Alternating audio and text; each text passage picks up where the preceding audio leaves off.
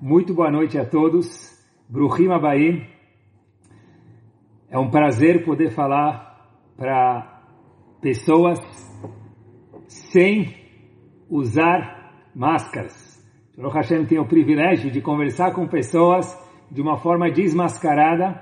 Eu queria aproveitar a deixa e, junto com vocês, meus queridos, desmascarar um assunto que o tópico eu acho que não é novidade para absolutamente ninguém. Mas, na nossa Torá, na Torá Kedoshá, nada não tem uma novidade. A gente sempre encontra uma novidade nas coisas. Eu queria abordar um tópico com vocês, nada mais, nada menos que esplêndido, no enfoque da Torá Kedoshá, no mérito de vocês e no mérito das filotas que a gente fez para que isso saia de uma forma gostosa e verdadeira. Começamos por aqui. Sabem que eu vou contar para vocês que tem algo eu chamo de top, de verdade.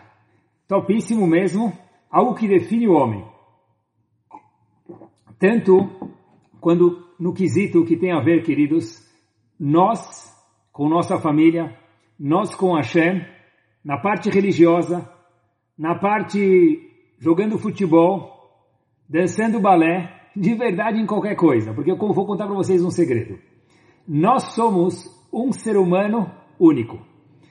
Uma pessoa que ela tem uma midá, algum atributo positivo, com quem ele se relacionar, ele vai se relacionar de uma forma positiva. Se for um atributo que é o contrário do positivo, então independente com quem ele se relacionar, ele vai agir daquela forma. Então quando a gente fala de alguma midá, a gente não está falando de colocar tefilim, que é muito importante, de fazer Shabbat, que é muito importante, de conversar com alguém na rua, que é muito importante, nós estamos falando do ser humano. E o ser humano engloba tudo que ele faz, aonde ele esteja, mesmo hoje à noite, consigo mesmo. E aqui a gente começa, pessoal. Olhem só que interessante. Na época do segundo Betamigdash, do segundo templo, talvez seja novidade para todos vocês, mas não tem discussão nenhuma sobre esse fato histórico, então eu vou contar para vocês. Na época, meus queridos, do segundo templo, do segundo Bet HaMikdash, aconteceu mais ou menos há dois mil anos atrás. Agmará no Tratado de Yomá, que aborda bastante sobre Yom Kippur, sobre todo o trabalho de Yom Kippur, são dezenas de páginas que falam sobre a Vodá do Kohen Gadol no dia de Yom Kippur. Tudo o que acontecia no dia de Yom Kippur. Então, Agmará conta algo histórico para a gente, monumental. Há dois mil anos atrás, aproximadamente, na época do segundo Bet HaMikdash, do segundo templo, diz Agmará o seguinte, um tratado de Omar. O posto de Cohen Gadol, que era o maior homem, no momento mais especial, no local mais especial e no dia mais especial, Cohen Gadol, no Bet HaMikdash, em Yom Kippur. É colocando, hoje em dia o Zoom está na moda, então vamos lá, é colocando o Zoom no tempo no dia e na pessoa mais especial do mundo. Diz Agmará para a gente, só com uma ressalva. Não é a pessoa mais especial do mundo. Sério que não é? Diz Agmará que não. Na época do segundo Betamigdash, havia, vamos chamar assim, algum tipo de politicagem, e o posto do Gadol, ele era comprado. O top do Gadol, o Gadol que é o máximo, era um posto comprado. Não era um posto que a melhor pessoa ia lá. Vocês acharam que era novidade, essa coisa de eleição, de se candidatar? Parece que não. No primeiro Betamigdash era Kodesh Kodashim, era o show do show, la creme do la creme. O segundo já era Matzometza. Então no segundo Betamigdash, voltando, Agmará conta para a gente, meus queridos, que o quê? Que o posto do Betamigdash ele era comprado. Agmará nos relata no Tratado de Omar, na página 18, ao seguinte. Marta Bat Baitus, havia uma senhora muito rica na época da destruição do Betamigdash, do segundo, um pouco antes. Ela comprou o poder do Kohen Gadol para um candidato que ela quis colocar aquele ano como Kohen Gadol. Que era o candidato, nada mais nada menos do que um cidadão, RG dele, certificado de nascimento, o que estava escrito? Yehoshua ben Gamla. Yehoshua ben Gamla foi Cohen Gadol, meus queridos, quando? Yehoshua ben Gamla foi Cohen Gadol, meus queridos, quando? Na época do, Be do Betamigdash. Algo espetacular. Então acompanhem comigo. Yoshua Ben Gamla, Kohen Gadol, espero que todos estão me ouvindo bem. Foi Kohen Gadol na época do Bet HaMikdash. E olhem que espetacular. Se Marta Batbaitus, essa mulher milionária, teve que comprar o posto para Yoshua Ben Gamla na época do segundo Bet HaMikdash, fiquei pensando comigo mesmo, tudo indica que esse tal de Yoshua Ben Gamla não era uma pessoa que merecia estar no poder, porque senão não teria que ser pago o posto dele como Kohen. Inclusive, a conta algo muito interessante, que a gente sabe que quem entrava no Bet HaMikdash, no Kodesh HaKodashim, no dia de Yom Kippur, com um pensamento não propício, que condizia ao dia e ao lugar, não terminava o ano, não terminava a vida. E diz a Gemara para a gente, cada vez vinha outro Kohen Gadol, porque o posto era pago na época do segundo Betamigdash. O mandato durava mais ou menos um ano, mas parece que o cavô da honra valia muito. Então, voltando, essa senhora, Marta Batbaitus, ela comprou o posto para Yehoshua ben Gamla. Fiquei um pouco duvidoso e fui procurar um pouquinho, porque eu me lembrei, eu fui verificar, tem outra parte do Talmud, e o Talmud, na verdade, uma parte se completa com a outra, no Tratado de Baba Batra, na página 21a. Acompanhe comigo, é fácil, e vocês são inteligentes, então vai dar certo. A Gemara conta pra gente o seguinte, olha, tem um homem, Yoshua Ben Gamla, que revolucionou a história do povo Yehudi e da humanidade. Sério? É o mesmo Yoshua Ben Gamla? Vamos ver. O que aconteceu com ele? Diz Agmará no tratado de Baba Batra o seguinte: Zahor otoaish latov. Uau! Que meritoso foi esse homem. Que homem? Yoshua Ben Gamla. Yoshua Ben Gamla shmo. Pourquoi? Lama? Why? O que, que ele fez? Torah. Se não fosse Yoshua Ben Gamla, a Torá, a Torá inteira teria sido esquecida do povo Yehudi. O que, esse indivíduo fez? Até a época de Rabbi Yoshua ben Gamla, o Yoshua ben Gamla, cada pai estudava com seu filho. Então, se um pai tinha um filho bom e vice-versa, as coisas fluíam. Agora, se um filho tinha um pai que trabalhava muito, não tinha tempo, ou talvez não tinha conhecimento, não tinha capacidade de estudar de uma forma tão versada. O que acontecia? Yoshua ben Gamla começou a perceber que esse, esse menino começou a cair, ele não tinha ninguém que ensinasse porque não haviam escolas. Escola é uma novidade da época do Talmud, do segundo Beit HaMikdash. Yoshua Ben Gamla instituiu algo chamado escola, que o que? Em Yerushalayim, que as pessoas estudassem não com os pais, que os pais mandassem para alguma pessoa, entre aspas, terceirizada, um professor, que iria ensinar, educar o filho em matérias de Torá, de um monte de coisas. Isso se expandiu tanto que não ficou em Jerusalém, conseguiu se expandir para Israel e, como a gente sabe hoje, para o mundo inteiro. Ou seja, olhem que interessante, Yoshua Ben Gamla foi aquele homem que deu a continuidade, o Hinur, a famosa educação para o mundo. Porque até então era um pai que estudava com o filho. Se o pai não tinha capacidade ou não tinha tempo, ou não era versado para estudar com o filho, Yoshua Ben Gamla começou a perceber que os meninos estavam se perdendo muitos. Ele falou, olha, vamos criar um sistema de ensino, o que nós chamaríamos hoje nada mais, nada menos de escola no mundo inteiro. Da onde vem esse sistema, meus queridos? Yoshua Ben Gamla. Ou seja, se não fosse Yoshua Ben Gamla, não teríamos o boleto da mensalidade a ser pago. Mas em contrapartida, meus queridos, nós não teríamos a educação top que Baruch Hashem, nossos filhos, netos e amigos têm. Tudo isso se deve ao Yoshua Ben Gamla. Fiquei um pouco na dúvida e eu queria compartilhar minha dúvida com vocês e o aprendizado. Opa, um minuto. E Yoshua Ben Gamla? Fiquei confuso. Será que Yoshua Ben Gamla era aquele mesmo Yoshua Ben Gamla que foi pago para trabalhar no Bet HaMikdash, no segundo Bet HaMikdash, por Marta Bat Baitus, teve que comprar o posto para ele ser Kohen Gadol? Ou Yoshua Ben Gamla era um homem que difundiu o conceito de Hinur de educação de continuidade judaica, mais precisamente de escolas no mundo. É o mesmo? Se ele era tão bom que ele colocou e se preocupou com Hinur, com educação, por que Marta Batbaitus teve que comprar o posto para ele ser Kohen Gadol na época do segundo Beit HaMikdash? Ele por si só já tinha méritos para isso. Pessoal, para a gente entender o que quer dizer uma escola, o que quer dizer rinurro, o que quer dizer educação, uma vez eu escutei do meu cunhado do Panamá uma frase que eu quero repetir para vocês, faz alguns anos, talvez mais de uma década, mas ficou na minha cabeça. Olhem que interessante. Como nós sabemos se algum dia houve uma comunidade num local, local X? Como nós sabemos se teve uma comunidade judaica lá? Simples. Se tem um cemitério, é porque alguma vez Eudim moravam naquele local. Ok? Next step. Como a gente sabe se hoje tem, meus queridos, uma comunidade no lugar? Também. A gente olha se tem Bateknesiot, se tem sinagogas, isso é uma prova que hoje tem uma comunidade judaica naquele local. Qual é a prova que amanhã vai ter uma comunidade judaica no local? O cemitério é o peste, é o passado. A sinagoga é o hoje. E o amanhã e o futuro, da onde vem? Como a gente sabe? Se tiver uma escola, algumas escolas naquele local, é porque Bezrat Hashem amanhã vai ter lá uma continuidade judaica.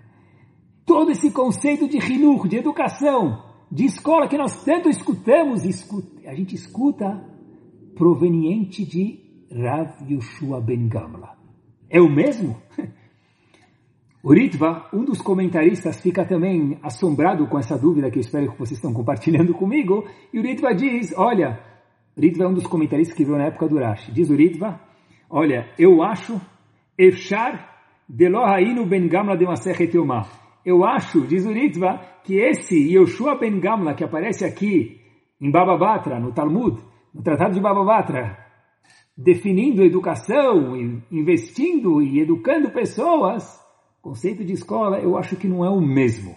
Yoshua Ben Gamla, porque senão não precisaria pagar pelo posto de Kohen Gadol. Porém, o Ritva traz uma segunda resposta. E é nela que nós vamos mergulhar hoje e ver algo impressionante. Diz o Ritva o seguinte, não, é o mesmo Yoshua Ben Gamla. Sério? Então por que, que teve que pagar pelo posto de Kohen Gadol? Diz o Ritva, ai, ai, ai, nada mais, nada menos que especial.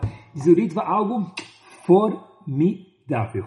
Diz o Ritva, de verdade, algo de gargalhar, de gostoso.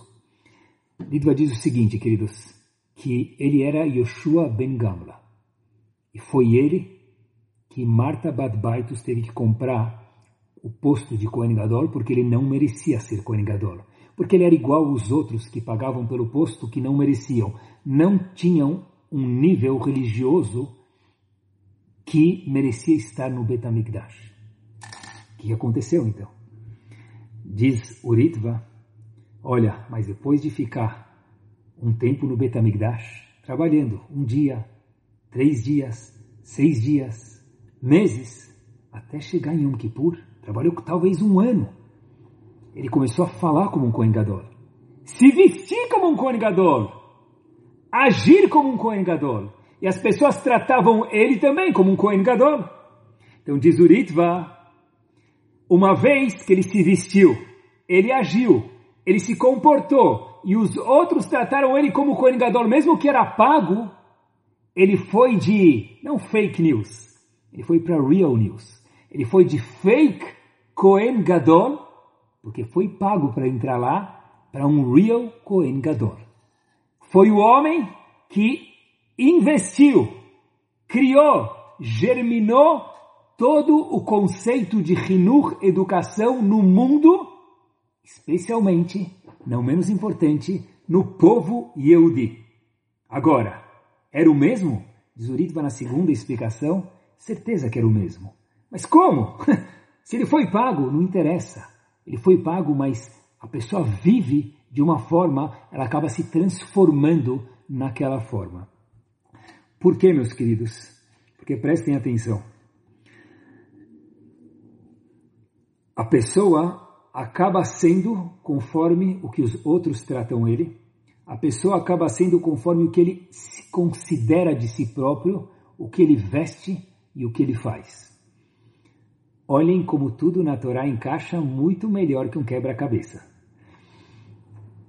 Hashem foi dar para o povo Yehudi a coisa, com todo respeito, mais preciosa que a Kadosh Baruch tinha o que é Kadosh Baruch tinha, meus queridos, todo mundo sabe na novidade, de mais precioso no mundo.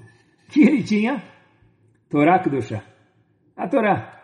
Nem se compara, meus queridos, com o segredo da Coca-Cola. O segredo da Coca-Cola, alguns sabem. O segredo da Torá estava nas mãos de Hashem com os malachim, com os anjos. Logo antes de Hashem entregar a Torá para o povo, Hashem deu uma introdução para eles. Diz a Kadosh Baruch o seguinte, eu sei que vocês saíram do Egito, eu sei que há pouco tempo atrás, poucas semanas atrás, talvez dois meses, 50 dias, não deu nem dois meses, vocês eram Ovdei Avodazara, faziam idolatria. Idolatria para Torá Kedoshá é algo repugnante. Como que nós vamos receber a Torá? Kadosh Baruch falou para eles três dias antes da Torá, comecem a se comportar com santidade e disse para eles duas instruções antes de dar a coisa mais preciosa de Akadosh Baruch para o ser humano, para nós, eu digo, o livro mais vendido no mundo, que é o Sefer Torah.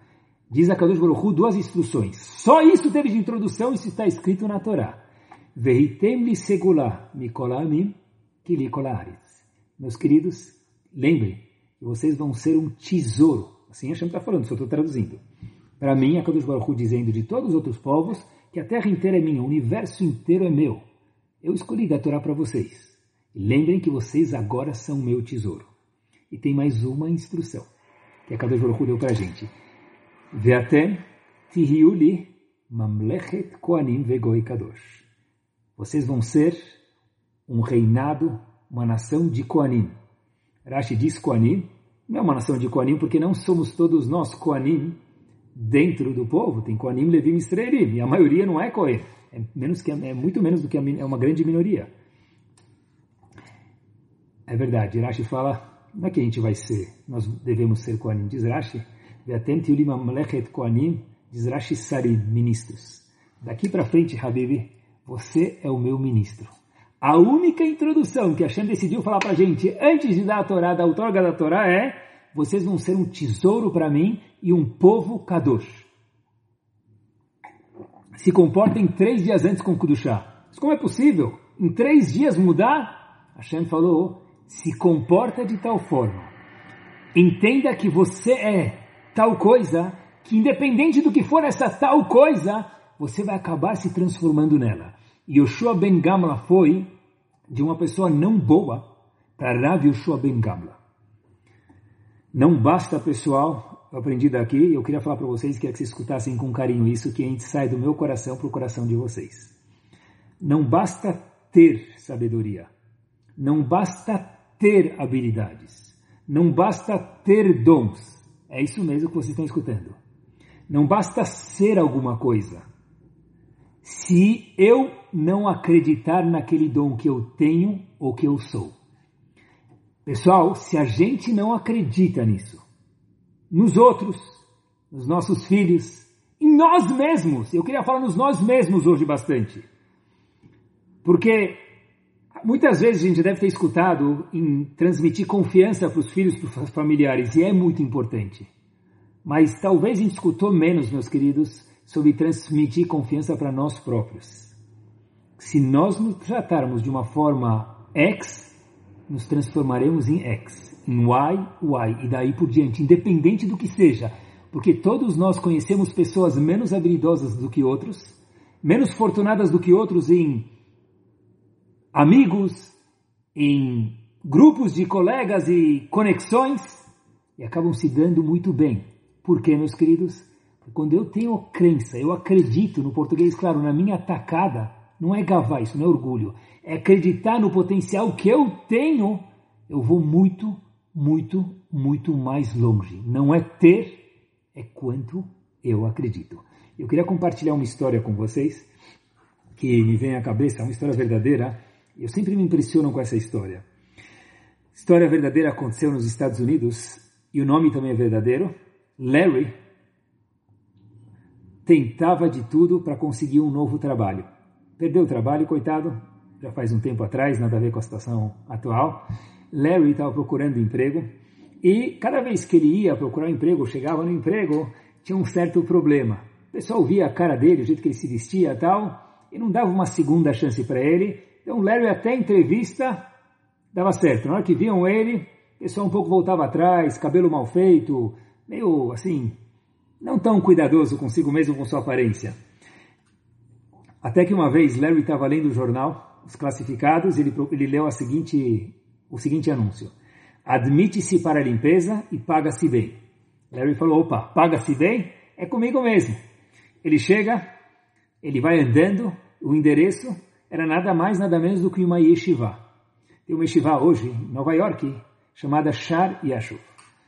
Larry anda e começa a subir as escadas e entrar em direção a essa yeshiva, e ele vai lá e a hora da entrevista, ele chega e tem certeza que vai fazer a entrevista com alguém que cuida da limpeza, etc e tal, mas a Yeshiva não é tão grande e naquele dia especial quem fez a entrevista foi nada mais nada menos que o Rosh Yeshiva da Yeshiva. Rosh Yeshiva de Shariashu chamava Rav Freifield. E ele fala para Larry, Larry, você sabe o que é aqui? Aqui é uma casa de estudo judaica, um Betamidrash, para saber onde você está entrando, o que você vai cuidar e entrar né, de uma forma que condiz com o lugar. Larry fala, claro que eu sei. E Rosh Shiva fica um pouco assustado, mas de onde você sabe? Ele fala, olha, eu nunca vim aqui especial, mas algum dia eu estudei numa yeshiva. Eu também estudei numa yeshiva, eu sei o que é aqui. Começou a conversar, a conversa vai e vem. Passou uma meia hora, Larry terminou de falar, e aí falou, então eu posso, Rabino, começar a trabalhar aqui na limpeza? Esse era o anúncio. O Rabino fala para ele, olha, depois de escutar a tua história, eu, o nosso posto não está mais disponível. Larry falou, puxa vida, por que eu fui contar minha história de ter estudado no estivado, tudo que eu fiz, de onde eu vim? De novo eu falei mais do que devia. Ok, Larry foi levantar, agradeceu de qualquer forma. O Rosh falou para ele, não, calma. Aquela oportunidade eu não tenho para você, mas eu tenho outra oportunidade para você. Disse Larry para o Rabino, ok, qual que é a oportunidade? Manda, se eu puder, com o maior prazer do mundo. Falou, olha, eu acho que é a oportunidade certa. Eu queria que você fosse Rav de uma classe. Larry olhou para trás e falou, é comigo mesmo? Rav de uma classe? Rav, olha minha roupa, olha meu jeito de vestir, olha como eu sou. Falou, mas calma, olha, você me contou que você estudou no Shivá? E no vai vem, você me contou que você estudou um tratado chamado Baba Metzia. Exatamente esse é o tratado que nós vamos começar a estudar nessa quarta-feira, daqui dois dias. Prepara e vem. Tá aí o trabalho. Aceita? Larry não tinha muita opção, esticou a mão, com vergonha, e aceitou. Dois dias depois, Larry volta e haviam alguns poucos alunos na frente de Larry na classe, e de repente chegaram para ele e falaram, Rav, bom dia Rav, parecia um Rav um pouco diferente, um outfit um pouco diferente, mas era ele que estava dando shiur, então todo mundo chamou ele de Rav. Ele começou a ler aquele tratado de Baba Metzia que ele tanto preparou e relembrou por dois dias até chegar na quarta-feira. A aula foi muito, muito, muito boa. E o Rav Fryfield, Rosh falou para ele, Larry, sua aula foi muito boa, os alunos gostaram muito. Eu queria te dar o paycheck, o pagamento adiantado. Tá aqui. Larry, pronto para ir no segundo dia, continuar dando shiur, falou para na verdade eu queria continuar dando shiur, mas eu nem tenho tzitzit, o senhor poderia me conseguir um tzitzit? Larry, no dia seguinte, volta com o cabelo cortado, começou a agir diferente, e na hora que Larry agiu diferente, pouco preciso contar para vocês que o futuro de Larry foi diferente. Não falei que Larry virou o gigante da geração, o gadolador, mas ele virou o gigante que estava dentro dele. Porque Rav Freifield falou, olha, você não combina com ser um limpador, sem desmerecer quem limpa a rua, de estival do que for. Você combina com ser um Rav. Mas ele falou, Rav, eu? Quer ou não? Larry, por força maior, teve que aceitar. E quando ele aceitou e teve que ser um Rav, um Rav se comporta como um Rav e se transforma num Rav. O que nós estamos vendo agora, queridos, é que não é tanto ser, é o se comportar íntimo leva a externalizar aquilo que nós temos já dentro da gente. Se nós tratarmos nossas famílias ou a nós próprios, queridos, como um diamante, nós vamos descobrir uma grande joalheria dentro de cada um deles e de nós. Pessoal, olhem só que impactante. Quando se fala desse assunto que em português a gente chamaria de autoestima, e é verdade, é autoestima, é como eu me autoavalio, eu me autoestimo. É o meu valor, não é quanto eu tenho, é quanto eu me avalio ter. É quanto eu confio na minha pegada no português, claro. É minha confiança. É confiança em mim, é confiança nos outros e é confiança também em Akadosh Baruch Hu. É isso mesmo. Sério, confiança em Hashem? Como assim? Vou contar para vocês uma segunda história que me chamou muita atenção quando eu estava preparando nos últimos dias do Shur, para a gente entender o que quer dizer, meus queridos, autoestima, confiança, acreditar na minha atacada, na sua atacada, na nossa atacada. Tinha um casal, história verdadeira também, só que obviamente sem os nomes, por razões óbvias. Tinha um casal que durante alguns dias, meses e anos não pôde ter o mérito de ter filhos em casa. Não era compatível alguma coisa e a senhora não engravidava. Anos filar, anos tratamento, anos em médico, até que um dia esse marido estava passando na rua e ele viu algo nos Estados Unidos chamado garage sale, venda de garagem. Alguém estava mudando e tinha coisas para vender. Ele entrou lá, ele viu um carrinho quase que novo, bonito, até um pouco caro, mas tudo bem, de gêmeos. Esse homem foi lá, comprou o carrinho, pagou e voltou para casa. Ele volta para casa e ele, a esposa dele vê e fala, mas para quem você vai dar esse carrinho? Falou, como assim para quem eu vou dar esse carrinho? Para gente. Falou, mas o que a gente vai colocar dentro do carrinho? Talvez compras de supermercado, alguma coisa?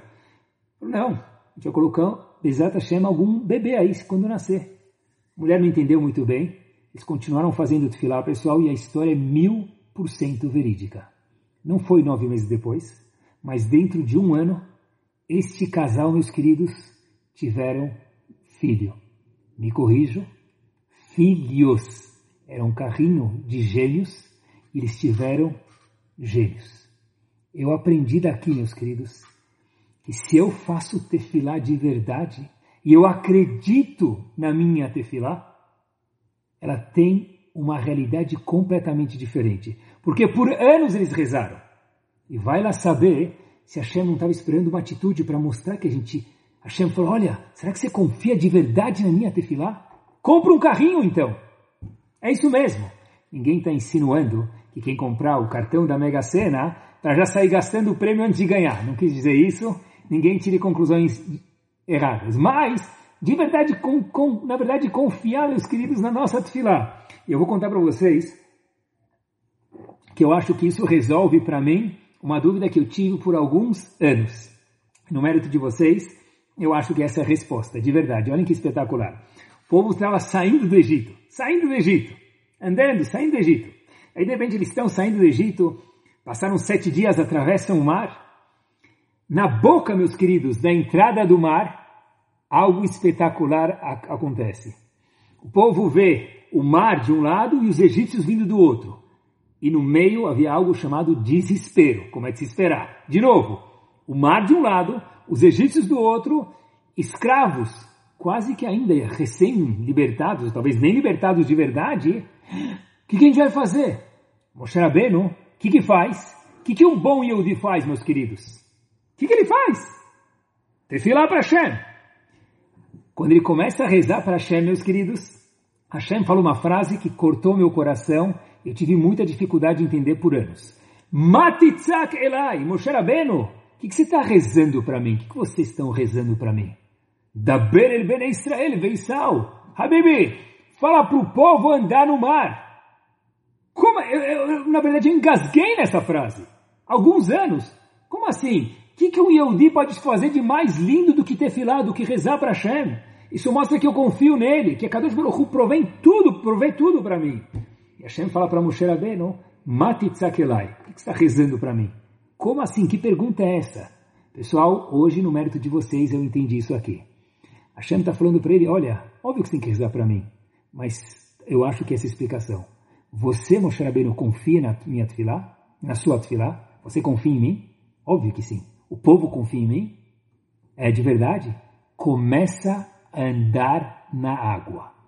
Sério? Se você confia na tua atacada, na sua tefilá, na tefilá do povo, anda. Ou seja, mate tzakelai que está gritando para mim, que está rezando para mim. Hashem falando para Moshe Rabbeinu, mas o que, que, que eu faço, Hashem? Confia na tua tefilá, já pode começar a andar, porque se você confia na sua tefilá, Habibi, anda. Eu acho que talvez Esse é o chat, a autoestima, a confiança, inclusive nas nossas tefilot.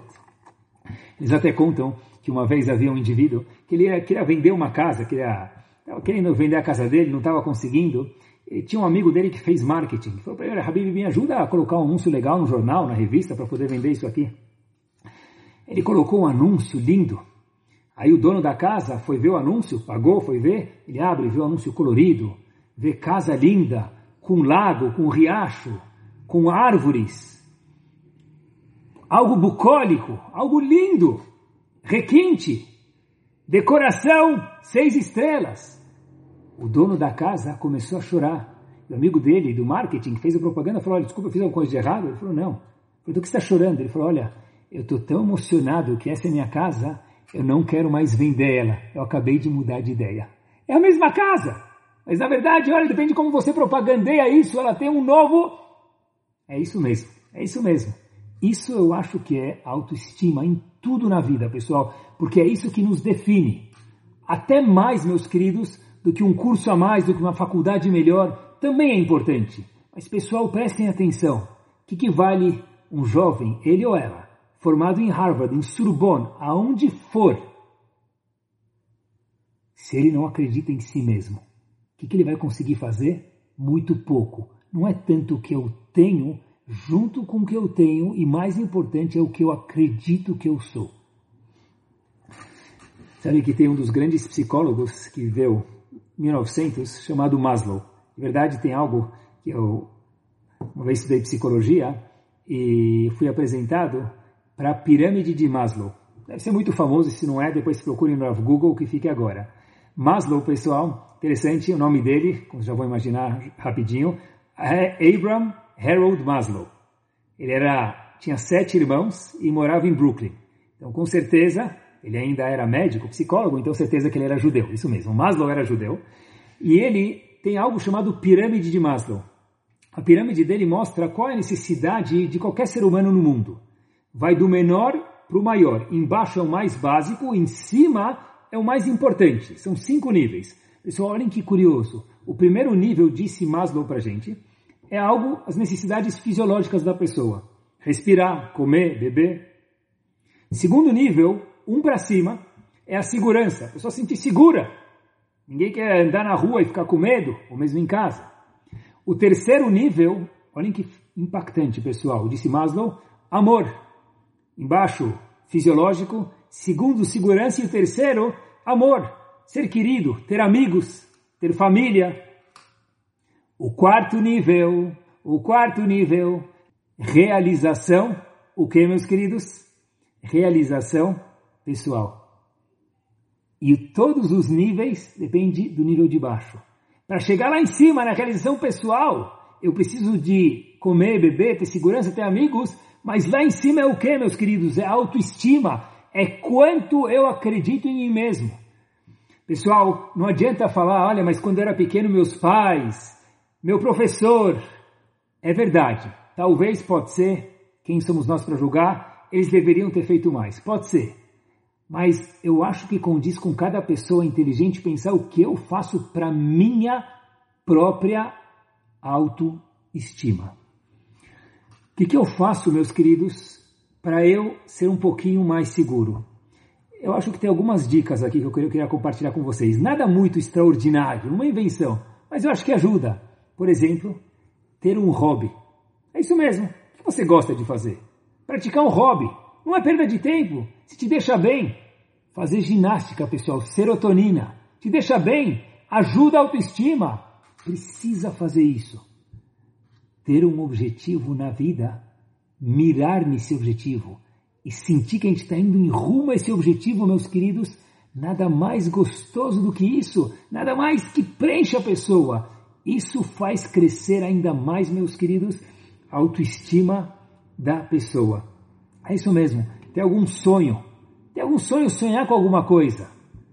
Talvez for uma coisa um pouco mais inteligente, que não só algo material, mas um sonho. Pessoal, isso traz, uau, que gostoso.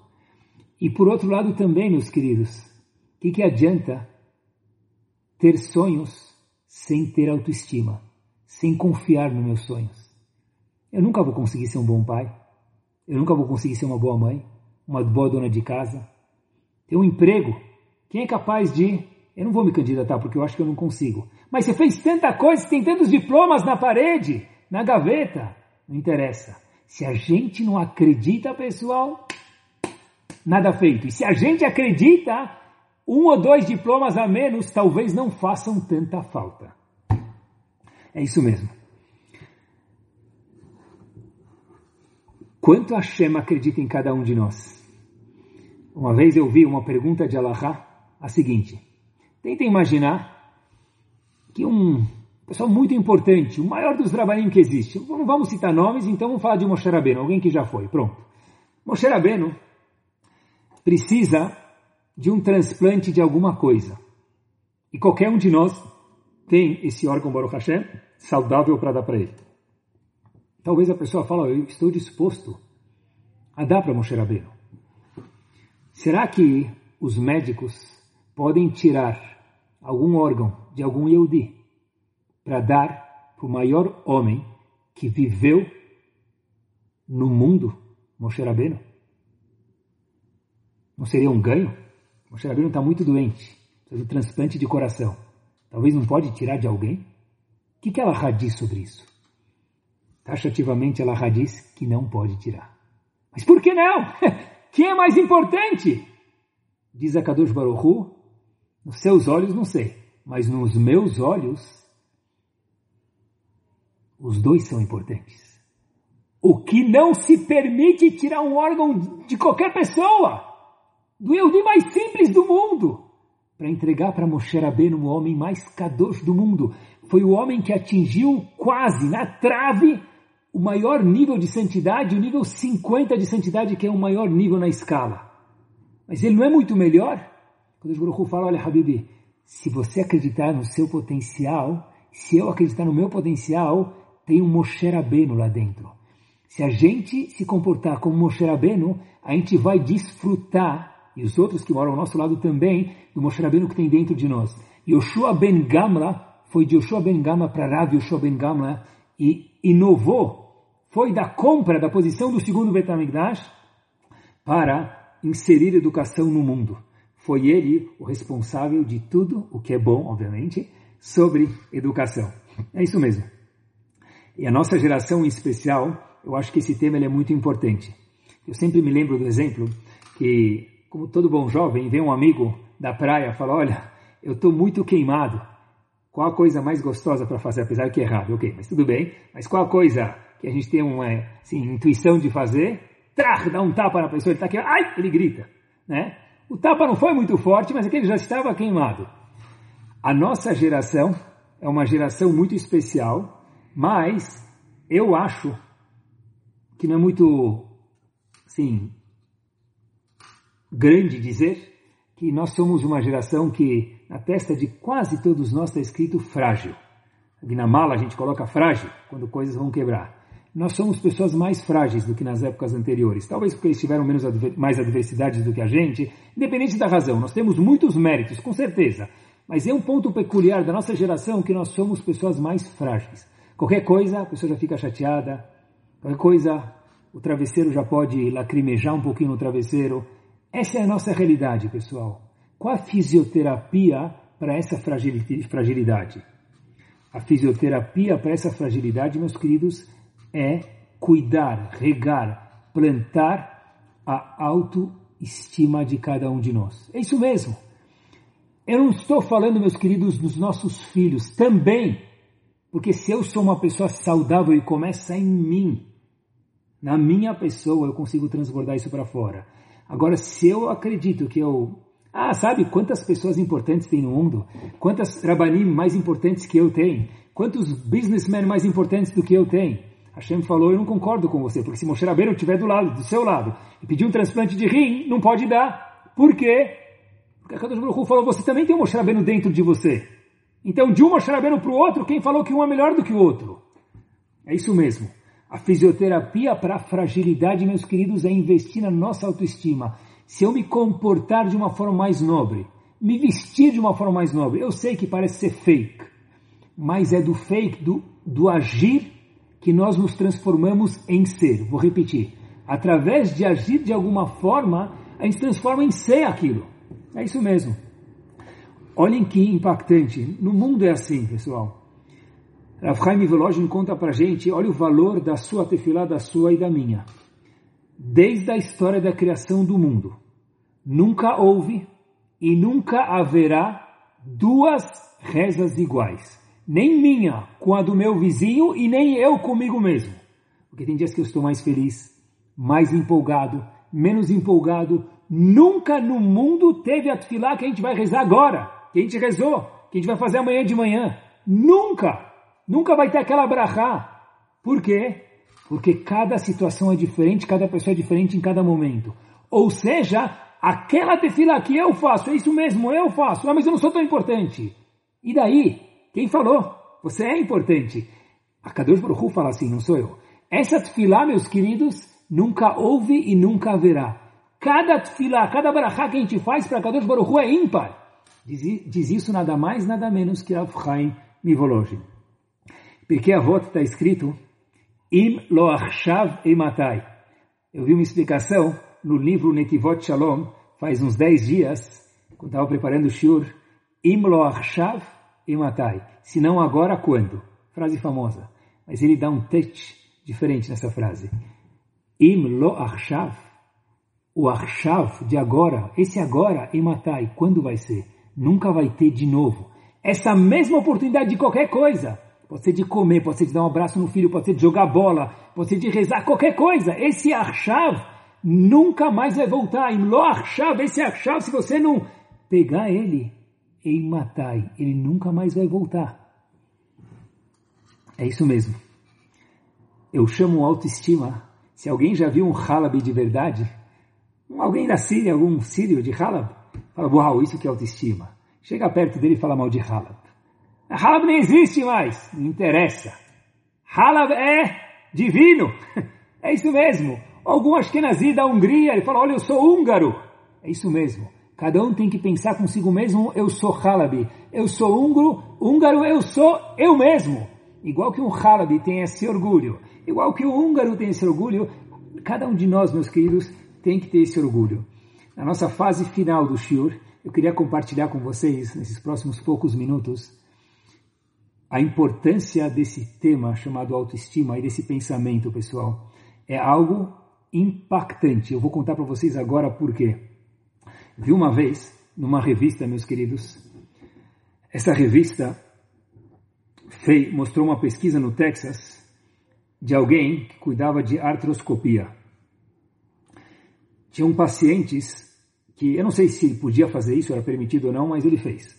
Então tinham pacientes com dor, pacientes com dor no calcanhar. Ele pegou esses pacientes e ele fez algo impactante. Ele fez o seguinte: ele pegou os pacientes e abriu, fez a cirurgia em alguns pacientes que tinham a mesma dor. E depois de dois anos, ele foi ver como os pacientes estavam, depois de acompanhar por dois anos. Chegou no segundo ano, ele viu que todos os pacientes estavam curados, ficou muito feliz, ok? Com a grandeza da, desse dessa pesquisa, alguns pacientes que ele teve, ele fez a cirurgia e outros ele só abriu o calcanhar e não fez absolutamente nada. Abriu, eu não sei se podia fazer isso ou não, não é o ponto agora. Ele abriu, olhou, costurou de volta, repouso, foi para casa. Os pacientes que tiveram a cirurgia, os pacientes que acharam que tiveram a cirurgia, obviamente que isso não serve para tudo, mas para quase tudo serve, estavam curados ao mesmo nível, constatado cientificamente. Por quê? Porque olhem só o poder que a mente tem.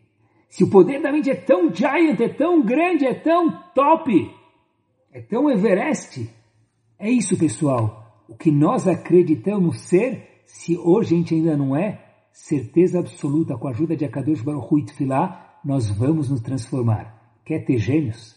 Compra um carrinho de gêmeos. Mate Tsakelai.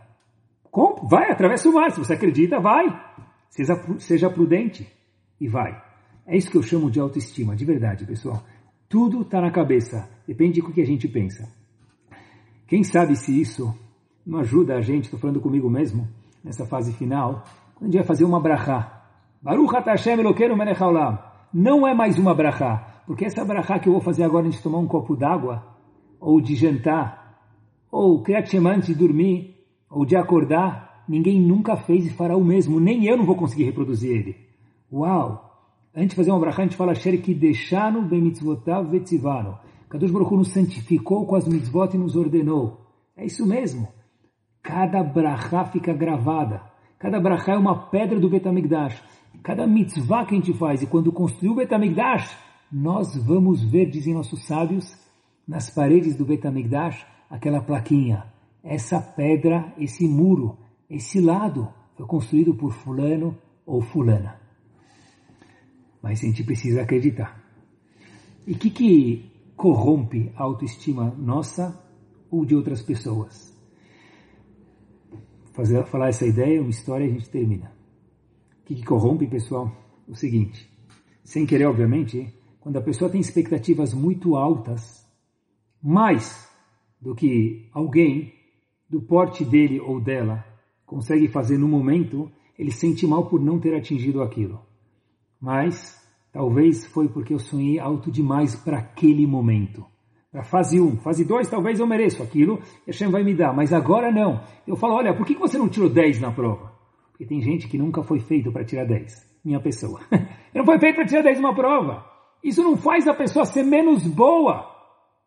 Porque reclamar porque ele não tirou 10 vai fazer ele ser pior, mesmo que ele chegar a tirar 10 amanhã, porque ele vai achar que 9,9 não é bom, eu sempre preciso tirar 10. Altas expectativas traz baixa autoestima. Falta de estar satisfeito com os talentos que a Kadosh Baruch Hu deu para cada um de nós hoje.